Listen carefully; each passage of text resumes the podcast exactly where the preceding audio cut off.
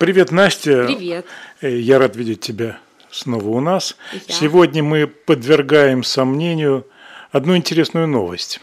Новость заключается вот в чем. Как ты знаешь, Марк Цукерберг объявил всему миру, что он отныне стал не Марком Цукербергом, а охотником, егерем. То есть он сам бегает по лесам, отлавливает дичь, жарит ее и ест э, в присутствии сотрудников Компания Facebook. Совершенно верно. И тем самым, э, наверное, привлекает э, в стан охотников новых фейсбукеров. Да, действительно, такая новость э, имела место быть, но вокруг нее очень много было споров по поводу того, веге- среди вегетарианцев споров по поводу того, что за жест э, совершил Марк Цукерберг и что за ним кроется. И в этом смысле я имею достаточно такую четкую позицию. Я считаю, что сделал он все правильно.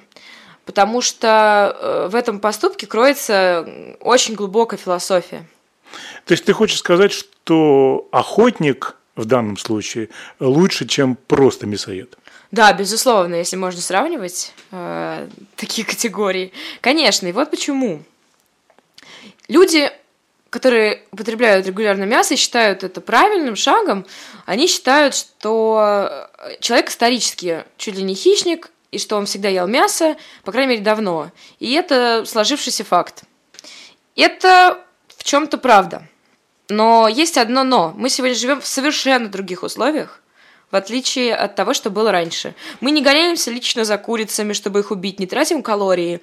Мы не живем в, жут- э, в сильно холодных э, пространствах, где нет отопления, э, где 20 часов в сутки зимой темно и так далее, где нужно просто выживать. Нам выживать не нужно. Это первый факт. Есть еще второй. Второй факт заключается в том, что э, вообще в большинстве культур э, использование мяса или мясоедение было связано с редкими религиозными праздниками. Это были особые церемонии. То есть никогда раньше, кроме как в 20 веке, потребление мяса не было делом ежедневным или даже э, не, не было такого, чтобы это происходило несколько раз в день.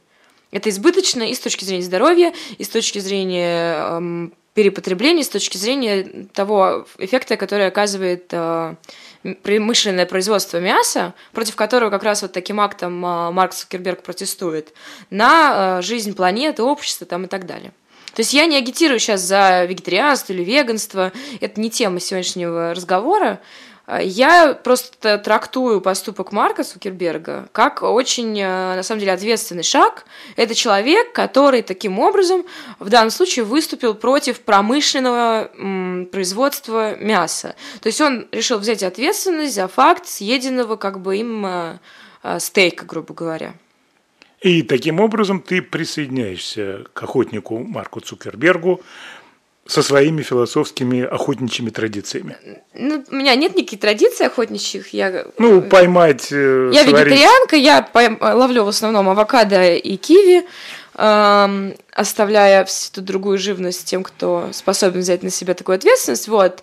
Но я считаю, что это на самом деле очень важный шаг и демонстрация обществу, что дело не в мясоедении в целом. Дело в том, что мы исказили эту традицию, и она стала избыточной. У нас перепотребление. В первую очередь перепотребление мяса, которого никогда не было э, в тех условиях, о которых очень любят говорить говорить мясоеды, что вот мы всегда ели мясо.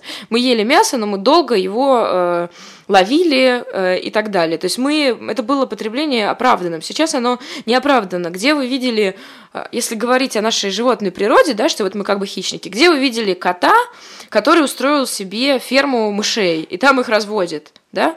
А, В принципе, в современном обществе происходит именно так.